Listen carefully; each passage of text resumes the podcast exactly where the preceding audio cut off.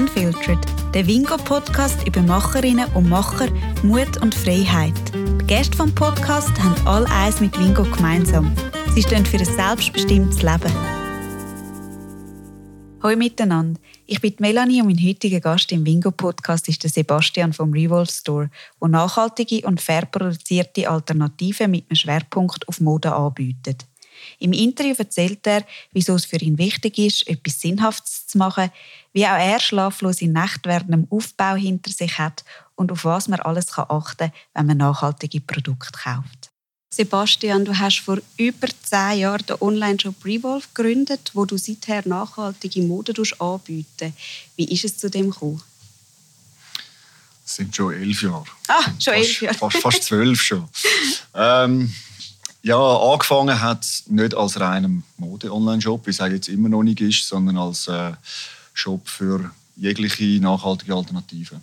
Mhm. Das heisst, wir suchen Produkte, die zu wenig nachhaltig sind und versuchen, die besten nachhaltigen Alternativen zu suchen.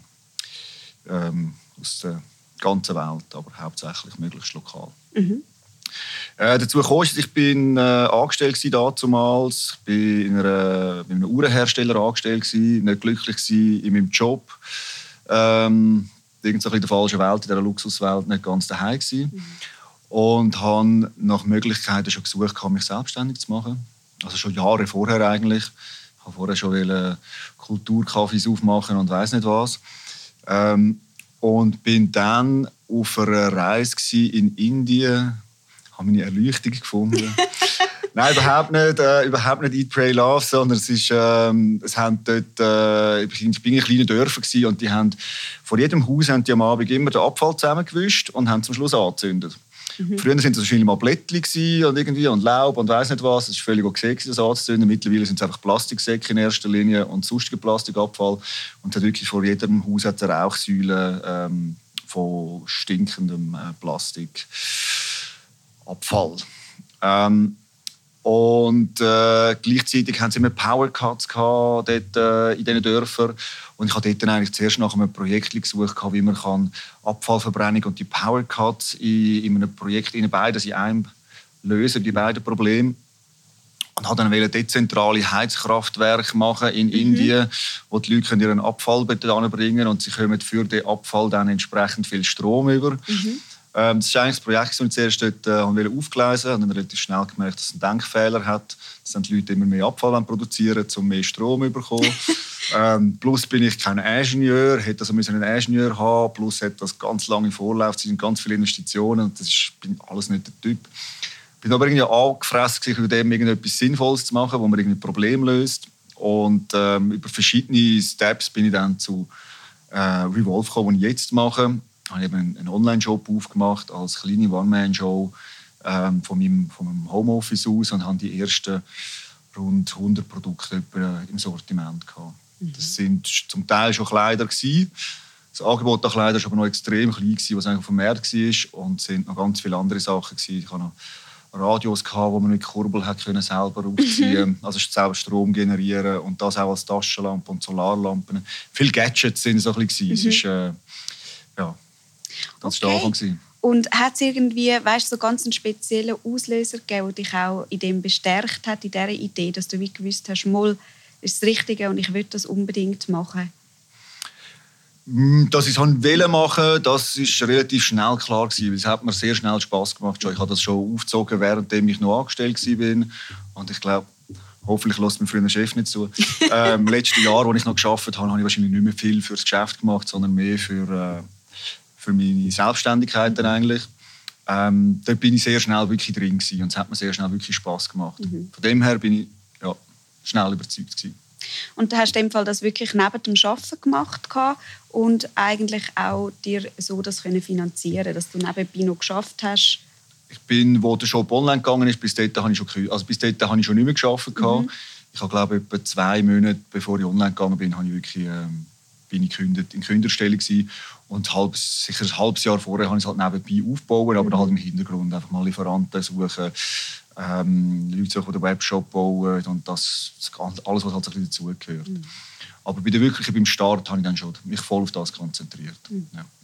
Und woher kommt so der Wunsch, etwas Sinnvolles zu machen?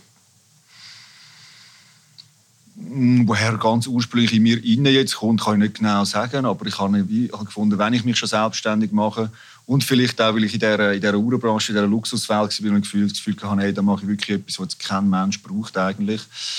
Ich musste ein Golfturnier organisieren für Menschen, die ich nicht so gerne hatte und einfach ähm, mich mit denen umgehen.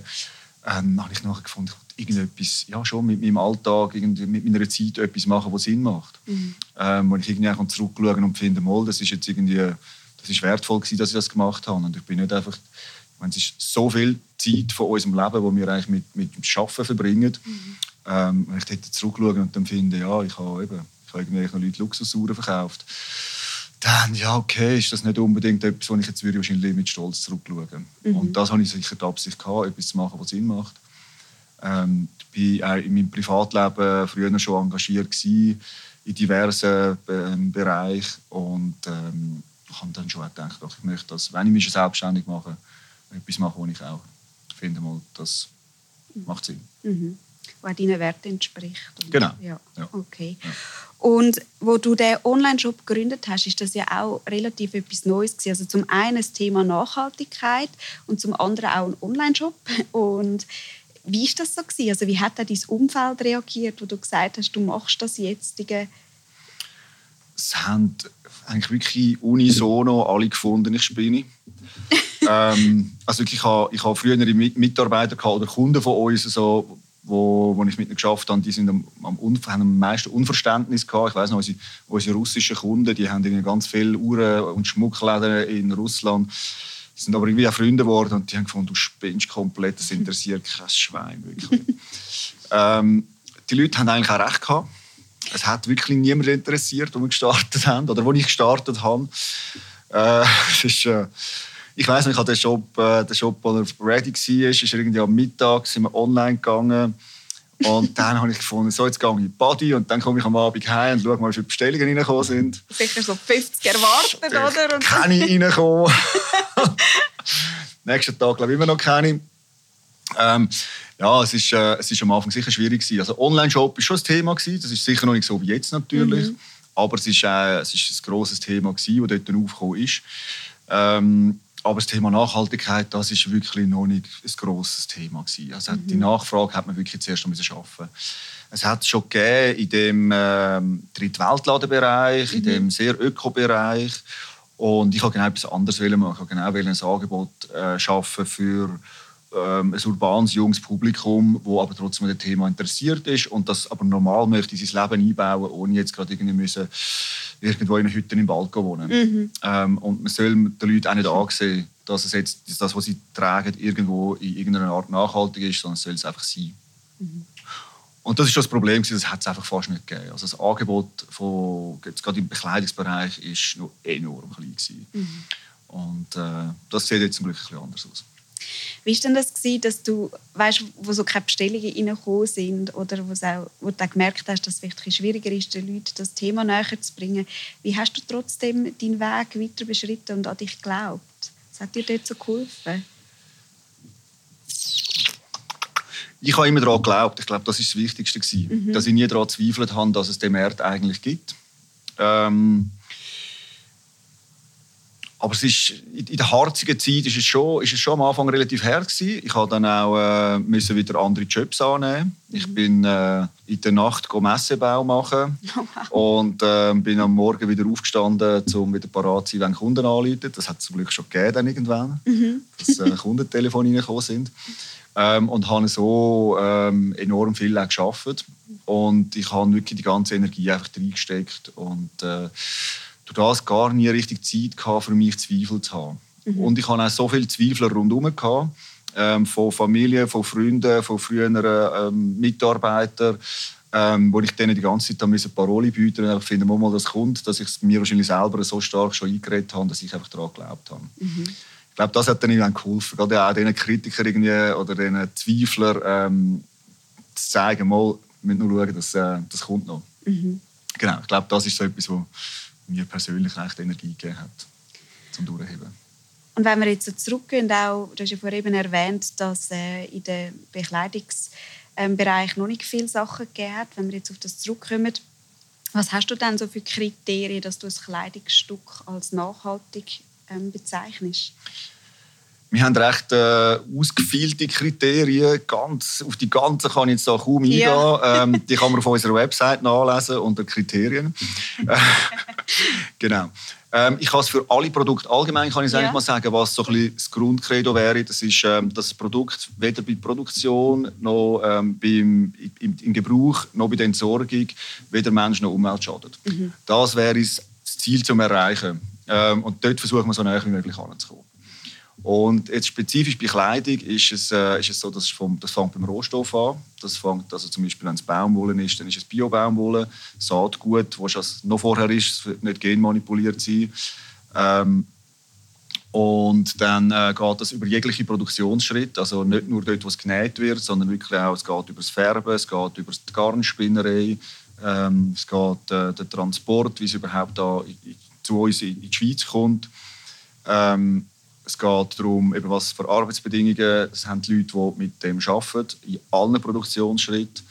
Ähm, und das können wir selber nicht kontrollieren. Mhm. Und das können eigentlich nur Drittparteien machen. Und so sind wir sehr stark auf Zertifizierungen angewiesen. Mhm. Und da haben wir ein paar wenige Zertifizierungen, wo wir wirklich denen vertrauen. Und ähm, die setzen wir voraus bei unseren, mhm. bei unseren Lieferanten. Und dann gibt es Ausnahmen, wenn es ganz kleine Hersteller sind, die sich die Zertifizierung nicht leisten können. Dann mhm. ist es dann irgendwann eine Vertrauensfrage. Ähm, dort ist es aber oft, ist, dass es geht um irgendwelche kleine Kooperativen, die irgendwo im, im Hochland von Peru äh, Alpaka-Pullis äh, handstricken. Mhm. Dort ist dann nicht mehr so ein Risiko, dass jetzt die gross ausgebeutet werden, weil das ist meistens eine Selbstorganisation. Mhm. Ähm, ja, so sind wir recht streng in unseren Kriterien, ähm, fordern die auch äh, recht streng ein bei unseren Lieferanten. Mhm. Und es kommt immer wieder vor, dass wir mal äh, einen Stopp machen mit einem Lieferant, weil wir von ihm das Vertrauen nicht um ist oder die Zertifizierungen nicht um sind. Und dann muss dann zuerst wieder etwas äh, geliefert werden von Seiten des Lieferanten, dass wir dort weitermachen. Mhm. Wir haben auch schon rausgerührt, Lieferanten, okay. die komplett gar nicht mehr mit ihnen arbeiten. Und wie bist du auch damals, eben, wo das noch nicht so ein Thema war, auf diese Labels aufmerksam geworden? Also wie hast du die gefunden? Ähm, es gibt eigentlich schon relativ lange gibt's eine Messe das ist die, die grösste nachhaltige Bekleidungsmesse der Welt. Das ist Neonit in Berlin. Die hat früher noch Green Showroom und noch irgendetwas anderes geheißen. Mhm. Ähm, die ist, als ich das erste Mal war, sind das ein paar Stände gewesen. Und es hat alles noch so ein bisschen Kupferuhle-Bastmässig ausgesehen, abgesehen von ein paar coolen Labels. Die paar coolen Labels, die haben natürlich dann gerade reingenommen. äh, mittlerweile ist das äh, äh, eine Riesenmesse mit, ähm, nicht, ein paar hundert ähm, Aussteller dort und äh, Zehntausende von Gästen, die kommen. Ähm, ja, aber dort haben wir eigentlich, das ist so der Anfang. Mhm. Der aller Anfang ist ehrlich gesagt, das ist noch über das Internet Mhm. Über das Internet einfach Recherchen machen, einmal schauen, gibt es in anderen Ländern schon coole Shops, die irgendetwas Gutes machen, kann man dort dann irgendetwas finden. Hey, und das war aber wirklich minimal gewesen. Also wir haben, äh, wir haben am Anfang mit, mit bedruckten T-Shirts gestartet. T-Shirts hat es schon gegeben, aus Bio-Baumwolle einfach und Fairproduktion. Ähm, und dann hat es auch diverse Leute gegeben, die die bedruckt haben. Und so mhm. haben wir mhm. von irgendwelchen coolen Berliner Hipsters haben wir bedruckte T-Shirts verkauft. Die sind super gut angekommen, da, aber es war natürlich äh, ein sehr kleines Sortiment. Mhm. Mhm. Ja. Und in den letzten paar Jahren ist eben so faire und nachhaltige Mode ja viel mehr zum Thema geworden. Die Leute sind auch viel sensibilisiert auf das. Merkt ihr das so in eurem Kundenverhalten? Also kommen die Leute zum Beispiel mit anderen Fragen ähm, auf euch zu? Oder wie ist das so? Äh, ja, das merken wir extrem stark. Ja. Mhm. ja. Also das ist mit, äh, mit, mit dem Angebot ist auch die Nachfrage gestiegen. Ähm, Nachfrage hauptsächlich glaube getrieben durch Dokumentationen, die es gegeben hat, wo das Thema halt wirklich in die Öffentlichkeit mhm. getragen worden ist. Es hat Film gegeben ähm, und ich, ich habe das Gefühl, auch jetzt noch kommt irgendwie alle paar Wochen ist auf irgendeinem Fernsehsender gibt's wieder, ein, mhm. ist wieder das Thema wieder durchgekommen. Ähm, was ich super finde, ist natürlich immer Werbung für uns. ähm, ja, aber anscheinend ist das wirklich ein Thema, das die Leute auch beschäftigt. Ich glaube, es ist nach, äh, nach den Bio-Lebensmitteln ist das jetzt ein bisschen der zweite große Bereich, der uns halt im Alltag begleitet, ähm, wo die Leute bewusst sind, hey, dort läuft irgendetwas komplett schief und da müssen wir irgendetwas ändern. Ähm, es ist immer noch eine kleine Gruppe, die etwas ändert, wirklich. Mhm. Aber es ist für uns doch eine sehr stark steigende Nachfrage. Und es ist vor allem, äh, hat sich die Kundengruppe oder unsere Kundengruppe, unsere Besucher, die wir haben im Laden online extrem verjüngt. Mhm. Ähm, das ist auch mit der ganzen Fridays for Future Bewegung zusammenhängend. Mhm. Ähm, wir haben ganz viele ähm, 16-jährige junge Damen, die mit ihrer Mami in den Laden kommen. Mhm, cool. Und dann finden, hey Mami, du musst mir nicht mit dem H&M T-Shirts kaufen, anstatt die fünf im H&M kaufe jetzt auch zwei, kaufst mir, oder kaufst du mir zwei da. Mhm. Die Mami ist dann natürlich auch der Kunde von uns, das ist immer schön. Ähm, und die Kunden sind extrem informiert. Mhm. Das ist äh, also unser Verkaufspersonal, das wird extrem gefordert. Da ähm, muss man wirklich äh, mhm. die gebunden haben, um da mitheben wenn es äh, um, um, die, um die Fragen geht oder um das Know-how geht, um Materialien, Zertifizierungen zu den Brands. Ähm, das hängt sicher natürlich auch mit dem Internet zusammen. Man kann sich vorinformieren und die Leute kommen vorinformiert zu uns und wollen dann vielleicht noch, noch tiefere Informationen haben. Mhm dann vielleicht nicht immer jeder gerade parat hat. Mhm. Es ist, äh, ja, das, das hat sich sicher sehr stark geändert. Also wir müssen nicht mehr den Leuten etwas erzählen, sondern sie kommen schon und wissen schon, was es wollen. Mhm. Ja. Du hast ja mittlerweile auch ähm, eben zwei Läden hier in Zürich und jetzt noch eine in äh, Bern. Warum hast du dich auch entschieden, einen physischen Ort zu haben? Hey, da bin ich so ein bisschen reingerutscht. Ähm, ich habe im 13. glaube ich, äh, einen Pop-up-Store aufmachen. Mhm einfach mal gefunden, so ein bisschen zum, zum auch Werbung machen, zum mal äh, physisch vor Ort sein und dort mal schauen, hey, was für Kunden kommen überhaupt rein, so ein bisschen, ja, den Kontakt haben. Ich war dort immer noch bei mir im Homeoffice gewesen, eigentlich. Mhm. Und es ist mir, glaube ich, auch so ein bisschen langsam langweilig geworden im Homeoffice. ich bin dreimal am Tag auf die Post gegangen, damit ich einfach andere Menschen gesehen Und habe dann gefunden, hey, komm, jetzt mache ich das einmal. Ganz kleines Läden noch mit einem Lieferanten zusammen von mir aufgemacht und dann einfach mein Büro eigentlich in den Laden verschoben. Mhm. Ich, einfach, ich habe vom Büro aus Buchhaltung und alles gemacht. Und, äh, und dann sind Kunden gekommen, das hat irgendwie Spass gemacht und es ist auch gelaufen. Ähm, es hat nur drei Monate gehen eigentlich. Dann sind es mhm. drei Monate ist dann ein Jahr Pop-up-Store Und dann haben äh, Freunde von mir ihren Laden aufgegeben, auch im Niederdorf, wo wir auch den ersten Pop-up-Store hatten. Und ähm, dann habe ich gefunden, hey, eigentlich könnte man das gar fix machen. Und das war mhm. so ein total cooler Laden, gewesen, immer schon. So ein, ähm, ich dachte, das lokal übernehmen, das wäre super. Und dann haben wir das wirklich bekommen. Mhm. Und, äh, aber dann hatte ich einen fixen Laden. Gehabt. Mhm. Noch selber extrem oft im Laden gestanden, ähm, keine Freizeit mehr gehabt. Und, aber es war irgendwie schön. Gewesen. Und äh, ja, so ist das Ganze gewachsen. Dann haben wir dann einen zweiten Laden aufgemacht, wo das Thema Bekleidung immer stärker geworden ist. Wir haben gefunden, hey, wir können jetzt nicht mehr immer äh, die Leute da bei uns, also ich muss sagen, der erste Laden, den wir hatten, das war noch mit einem Coiffeursalon zusammen gewesen, und wir hatten keine Garderobe drin, sondern die Leute mussten sich aufs WC schnell umziehen. Ähm, also wir haben Kleider verkauft. die einzige Umkleidekabine war das WC. Gewesen. Wenn dann manchmal jemand vorher auf dem WC war, wirklich, wo vielleicht Gast ist beim Coiffeur, dann ist das äh, zum Teil ein bisschen unangenehm vielleicht gewesen. Und haben wir gefunden, hey, eigentlich, wir müssen, wir müssen einen Laden haben, nur für Kleider. Mhm. Haben dann auch dort wieder extrem Glück gehabt. Wir haben ein Angebot bekommen von einem, der direkt am Hirschenplatz, er dran seinen Laden aufgegeben hat und gefunden hat. Der hat eigentlich uns angefragt, möchte ihr meinen Laden übernehmen? Mhm. Ähm, und hat dort wieder so reingerutscht. Und das war äh, super. Gewesen. Und jetzt haben wir seit dem Frühling haben wir da in Zürich der Zollstraße, da wo wir jetzt auch sitzen, ähm, unseren neuen grossen Flagship Store, wo wir uns wirklich auf so ein bisschen noch mehr committed zum, äh, zu den physischen Läden. Genau. Und wie habt, ich habe in meiner Recherche gesehen, dass ihr auch mal noch ein Crowdfunding gemacht habt für den Laden. Ist das korrekt? Habt ihr das so können finanzieren oder?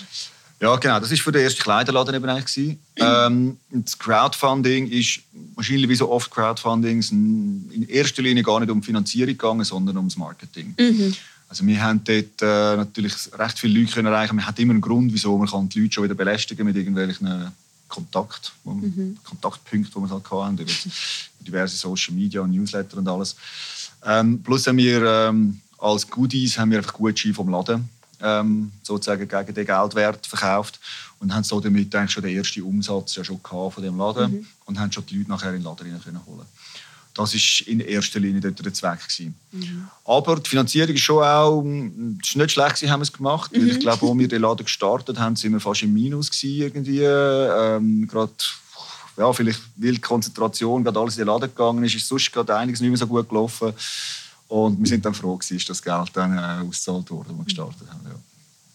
Haben dich so Themen nie nervös gemacht, so Neues zu starten Und äh, auch etwas, was du eben noch nicht kennst, wie der Laden, der physisch ist, ist das nie mhm. irgendwie Hey, nervös, ich glaube, nicht auf eine negative Art. Ich mhm. glaube, es ist, äh, es ist, es ist, ein, es ist ein, ein, Reiz, ein Kitzel, wo, wo ich extrem brauche. Also mhm. es ist, mir wird enorm schnell langweilig, wenn ich äh, ein paar Tage in der Nacht das Gleiche mache. ähm, und ich habe, glaube die letzten elf Jahre, abgesehen von den ersten vielleicht drei Jahren, wo es immer ein bisschen ähnlich war, aber jetzt nie sehr selten das Gleiche gemacht. Also das ist immer, es ist nie verwalten, sondern es ist immer gegen Führer schauen und etwas Neues anreißen. Mhm ähm, nervös machen tut dann zum Teil, halt, wenn man so etwas wie den nächsten Entwicklungsschritt macht, ist so ein bisschen ähm, das Finanzielle im Hintergrund. Mhm. Ähm, wir sind bis, bis jetzt zu der Filiale, die wir hier eröffnet haben, wo wir ähm, äh, mit der Bank zusammen geschafft und Kredit bekommen haben, ist alles sonst äh, aus organisch gewachsen, aus dem, aus dem Umsatz heraus. Das heisst, es ist nie gross äh, irgendwo Geld herum, mhm. wo man einfach können nehmen und irgendwie damit spielen ähm, Und das macht dann zum Teil schon nervös. Mal, da habe ich also schlaflose Nächte äh, über Monate gehabt, mhm. zum Teil, wenn es wieder so eine, Wachstumsphase war, wo man weiß, okay, jetzt tut man das wieder, musst wieder jeder Rappen geht jetzt eigentlich ins Wachstum rein und dann musst du selber schauen, wo dann du irgendwie noch bleibst, äh, ja, dass man einigermaßen durchkommt. Mhm. Und jetzt ist ja auch in dieser außergewöhnlichen Zeit ähm, E-Commerce recht wieder ähm, angestiegen, also hat viele größere Wichtigkeit bekommen. Ähm, das hast du sicherlich auch in deinem eben physischen Ort gemerkt. Was glaubst du, hat so die Digitalisierung für eine Auswirkung auf den stationären Handel? Ja, ich glaube, das ist, ist ja schon länger ein Thema, das sich jetzt mhm. einfach noch stärker akzentuiert hat. Und äh, ich glaube, man muss einfach man muss auch etwas Gutes bieten im stationären Handel. Also wenn ich zum Teil irgendwo in, durch, in Läden hineinlaufe oder auch durch, durch ganze Straßenzüge laufe, denke ich schon, die hocken einfach dort und warten, dass ein Kumpel bei ihnen reinläuft mhm. und sie bieten einfach auch nichts. Das sieht, sie haben die gleichen grusigen Regale ab der Stange oder die Stange ab der Stange sozusagen. ähm, es, ist, es, ist, eine langweilige Auslage, es ist, äh, es, es, ist absolut äh, austauschbar mit anderen Läden, vom Angebot her, aber auch vom Ladenlayout her. Äh, es ist unfreundliche Bedienung. Äh, ich glaube, das hat keine Zukunft mehr. Ähm, wenn man aber etwas bietet, wenn man ein schönes Ambiente hat, wenn man eine freundliche Bedienung hat, wenn man auch den Mehrwert eben von, von, von Personal hat, das auch kann Fragen beantworten kann, ähm, wenn man das Ganze aber vielleicht auch mit einem, mit einem Online-Shop zusammen kombiniert, wo man dort auch die Möglichkeit hat, halt Online-Bestellen im Laden abholen oder irgendwie oder etwas, wo im Laden nicht gerade verfügbar ist, wird dafür am nächsten Tag im Online-Shop noch geschickt. Mhm. Wenn man das Ganze so ein bisschen miteinander einbettet, dann hat, ähm, haben die Läden sicher weiterhin eine Berechtigung glaube, jeder von uns kennt das auch. Irgendwie, wenn du in der Stadt bist, gehst du ein bisschen rumlaufen, shoppen. Ähm, es, es, ist auch traurig für das Ladenbild, wenn es, wenn es nichts mehr hat. Also wenn es keinen Grund mehr gibt, eigentlich in die Innenstadt zu gehen, mhm. äh, außer halt Cafés und Restaurants. Ähm, dann würde etwas fehlen. Und was wir jetzt da sehen, also wir haben, äh, wir haben seit wir den Laden an der Zollstraße aufgemacht haben, der ist vom ersten Tag an wird der bestürmt sozusagen. ähm, wir haben am, am, Samstag jeweils haben wir das Problem, dass wir, wir haben vier Garderoben und man muss mindestens zehn Minuten anstehen der Garderobe. Ähm, das ist für uns ein sehr gutes Zeichen, dass, dass äh, physische Läden weiterhin gefragt sind und durchaus ihre Berechtigung haben. Jetzt hast du vorher erwähnt, dass die Leute mit anderen Erwartungen in den Laden kommen. Haben sie auch andere Anforderungen im Online-Shop entwickelt? Dort kommen wir es weniger mit über. Ich glaube, wir mhm. haben dort weniger direkte Fragen zu Produkt. Die versuchen wir natürlich auch schon auf, beim Produkt selber. Wir haben, man hat ja eine Produktbeschreibung. Versuchen wir natürlich dort auch möglichst gut schon abzufangen, mhm. dass man dort eigentlich alles beantwortet. Und wenn einmal Kundenanfragen kommen, dann tun wir nachher die, die Frage, sehen wir dann gerade, ah, die ist noch nicht beantwortet, versuchen wir das gerade in den Text aufzunehmen, dass der nächste es dann dort hat. Das wird schon sehr viel abgefangen. Ähm, Online ist sicher die Erwartung äh, stark da, wo es nicht spezifisch auf uns zutrifft, sondern dass es einfach um schnelle Lieferung, um komplette Lieferung, um gute Kommunikation. Ähm, das sind dort sicher die Ansprüche, die die Leute verstärkt wahrscheinlich auch haben, ähm, weil sie sich aber auch gewöhnt sind, dass der Service immer besser wird von einem durchschnittlichen Shop. Mhm. Aber beschäftigst du dich auch so mit Themen, ähm, was zum Beispiel die nächsten grossen Sachen in der Digitalisierung sind? Oder hat das für euch weniger Relevanz? Mal absolut, um das können wir glaube ich nicht um. Das ist, äh, für uns natürlich dort, wir können nicht mithalten mit äh, ganz grossen Shops. Mhm. Meine, Zalando hat jetzt gerade ja angekündigt, sie kommen mit einem Team von 150 Leuten, also 150 Programmierer kommen jetzt da auf Zürich im Prime Tower. Das Team von 150 Leuten kümmert sich nur um ein Tool, wo ähm, das Fitting, also die Anprobe vom ein Kleidungsstück online sollte ermöglichen mhm. ähm, Das ist für uns auch ein riesiges Thema, weil je besser man ein Produkt äh, von der Größe und von der Beschaffenheit beschreibt, desto ähm, weniger größer ist die Chance, dass es nicht retour kommt. Mhm. Und Retouren sind im Onlinehandel äh, oder im Kleider-Onlinehandel das größte Problem eigentlich. Ähm, 150 Leute, um so etwas zu programmieren, können wir bei uns natürlich nicht einsetzen. wir müssen da aber auch Lösungen finden. Und äh, wir sind da die ganze Zeit dran. Also unser Job wird eigentlich in einem zwei bis drei Jahresrhythmus komplett erneuert. Äh, wir sind aktuell gerade dran. Im Januar, wahrscheinlich Februar, wird äh, unser Job neu online gehen äh, mit diversen neuen Features und ähm, da sind wir die ganze Zeit am beobachten, was läuft im Markt. So next big thing, ähm, wenn es dann irgendwie zu, ich weiß nicht was, Virtual Reality und so mhm. kommt, dort wird es irgendwann mal Grenzen haben, was für uns noch sinnvoll ist. Dort lassen wir dann wahrscheinlich das erste Mal andere das ein bisschen pröbeln und schauen, ob die Kunden auch mitmachen, bis wir dann einsteigen würden. Okay. Und Nachhaltigkeit ist ja auch so in der letzten Zeit ein, bisschen Trend geworden, also gerade eben im Modebereich. Und es wird ja sehr viel Greenwashing betrieben. Ähm, hat das auch einen Einfluss auf euch? Es hat sicher einen Einfluss auf uns. Ähm, also erstmal, dass das ein Trend ist, hat natürlich eben, das hat auf unsere Nachfragen einen Einfluss. Mhm. Ähm, und das Greenwashing, das ist für uns ein grosses Risiko, dass wir nicht mehr ernst genommen werden, in dem, was wir machen, indem dass halt ja eben so wir in einen Topf gerührt werden mhm. mit denen, die Greenwashing betreiben. Ähm, das ist für uns in der Kommunikation ein grosses Thema, dass wir uns dort davon versuchen abzugrenzen. Ähm, dass wir auch eben sehr strenge Kriterien haben, dass wir auch sehr transparent sind, dass wir auch ähm, kritisch sind uns selber gegenüber ähm, und unseren Lieferanten gegenüber. Und wir kommunizieren auch offen, wenn wir mal etwas ähm, falsch gemacht haben vielleicht oder wenn etwas unsere Kriterien, ein Produkt jetzt, das vielleicht nicht perfekt in unsere Kriterien passt, dann tun wir das auch kommunizieren und sagen, hey, look, aus dem und dem Grund haben wir das Produkt, ähm, weil wir keine bessere Alternative gefunden haben, aber eigentlich finden wir es nicht so super. Mhm. Also dass wir wirklich auch die, die Wunderpunkte auch ansprechen und nicht versuchen, unter den Teppich zu kehren. Dann kommunizieren wir einfach anders und so versuchen wir uns sicher abzugrenzen mhm. von dem, was das äh, eben als, ja, als Deckmäntel brauchen, äh, die Nachhaltigkeit und eigentlich dreckige Geschäfte machen. Also du führst auch in deinem privaten Leben wahrscheinlich sehr einen nachhaltigen Lebensstil, oder? Ich nehme mich selber nicht als Vorbild, äh, also ich, ich, ich sehe mich selber nicht in einer mhm. Vorbildrolle. Ähm, die, äh, ich wollte privat mich auch nicht müssen so äh, exponieren als, als, als Aushängeschild mhm. ähm, vom Laden. Ähm, aber ich führe natürlich, ich führe in sehr vielem ein nachhaltiges Leben, ja, aber jetzt nicht in allem. Und, ähm, und durch das möchte ich mich auch nicht jetzt so als Nonplusultra mhm. und da hochloben und so. Ähm, wir machen das Geschäft und das ist für uns wichtig, wo wir den Beitrag leisten. Und, ähm, privat, auch unsere Mitarbeiter. Es ist auch so, dass die Erwartung, die man vielleicht hätte, hey, jeder von unseren Mitarbeitern muss irgendwie komplett nachhaltig sein ähm, in seinem Privatleben. Ich finde, das ist, äh, ist eine Forderung, die wir nicht dürfen stellen als Firma. Das ist schlussendlich ihr Privatleben und dort können sie machen, was sie wollen. Sie sollen natürlich nicht mehr mit ihrem Auto da bei uns vor der Laden fahren. ähm, ich glaube, wir tun dann keine Leute einstellen, die jetzt einen weiten Arbeitsweg haben, dass sie müssen pendeln. Das ist dann von uns aus steuerbar. Aber ob, er, ob jetzt jemand äh, in die Frühlingsferien mit dem Flugzeug fliegt, das kann ich niemandem verbieten. Mhm. Das, ist, äh, das würde ich auch nicht machen.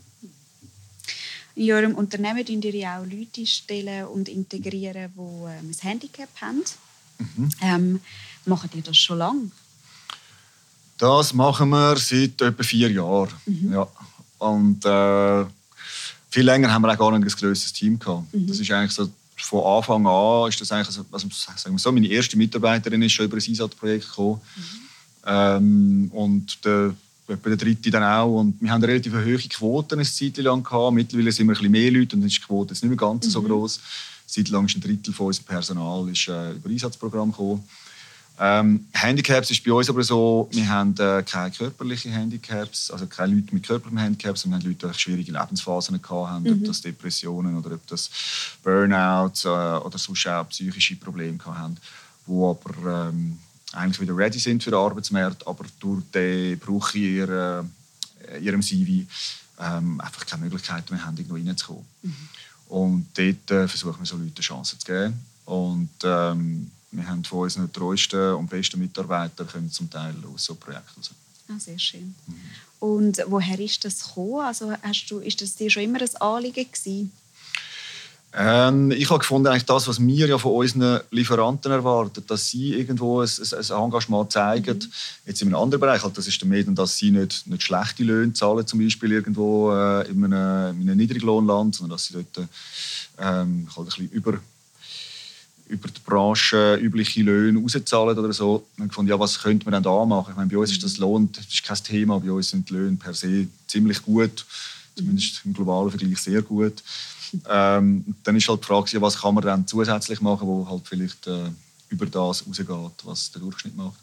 Und dann ist das halt das Thema gewesen, in, äh, in der Personalfrage. Man könnte einfach Leute integrieren, die halt die sonst Mühe haben im ersten Arbeitsmarkt. Mhm. Wir haben auch schon ähm, vom, vom ersten Tag eigentlich schon unser Lager outgesourced gewesen, äh, in, einem in einem Betrieb, wo eine geschützte Werkstatt ist. Mhm. Und durch das ist natürlich auch die Nähe schon ein bisschen da ah, gewesen. Ja. Ähm, genau. Und dort halt auch schon die, die Menschen kennengelernt und super, super mhm. Freundschaften gehabt. Und ähm, dann gesehen wir, das können wir durchaus auch bei uns selber intern machen. Super, finde ich sehr cool. Ähm, was ist es so, was dich motiviert? Weißt? Auch wenn es mal nicht so gelaufen ist oder so. Was ist so deine Motivation? Ich glaube, ich habe einen recht starken inneren Antrieb schon. Mhm. Dass, es, äh, ähm, dass ich etwas machen dass ich, dass ich etwas vorwärts machen und irgendetwas erschaffen dass, äh, ja, das kommt sehr stark von innen raus. Mhm. Mittlerweile haben wir aber auch natürlich ein super Team. Mhm. Also es ist ja es ist schon lange nicht mehr nur ich, der das, wo das allein macht. Ähm, wir sind äh, mittlerweile fast 40 Leute. Ähm, viele davon sind erst in den letzten drei, vier Jahren dazugekommen. Vorher sind wir noch, noch ein viel kleineres Team. Wir sind sehr stark gewachsen jetzt. Ähm, wir sind aber ein Team von Freunde sozusagen. Mhm. Viele äh, sind auch ältere Bekannte schon. Mein, äh, mein Kompagnon mittlerweile ist seit 20 Jahren ein Freund von mir. Es arbeiten aber auch viele Leute sonst mit uns zusammen, die wir, äh, er oder ich oder andere auch schon seit längerem kennen.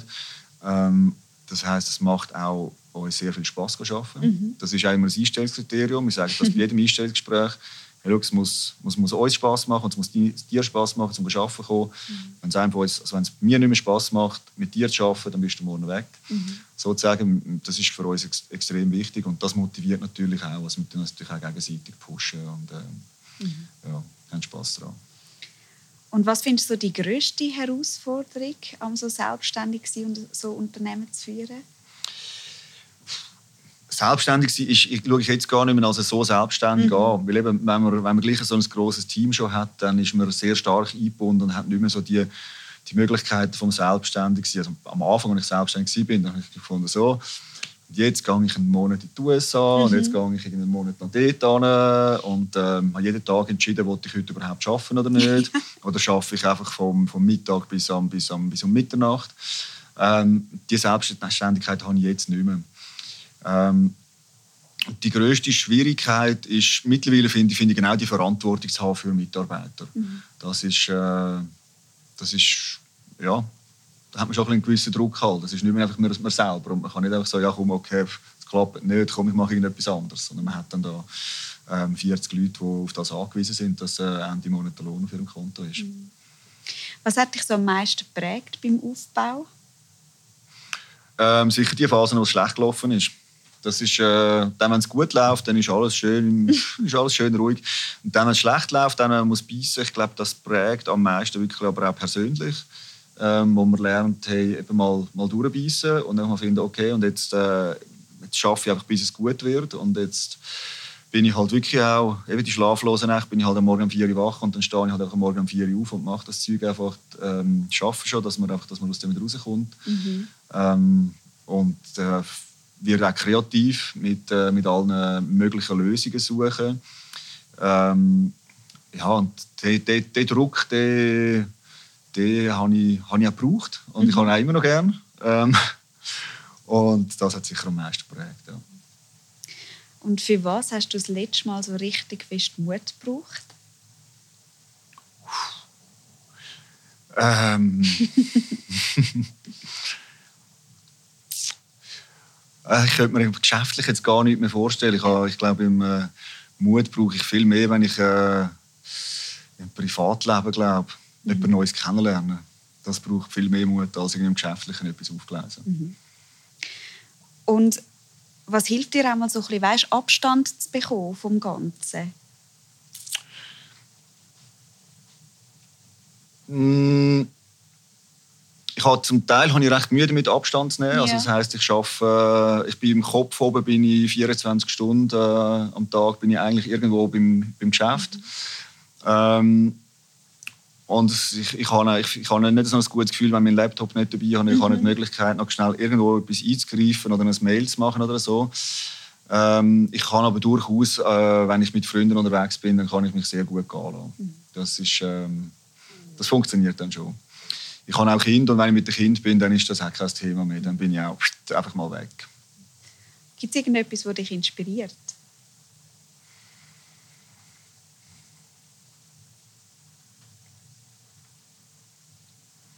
fällt mir leider nicht ein, das ist blöd. Das macht nichts.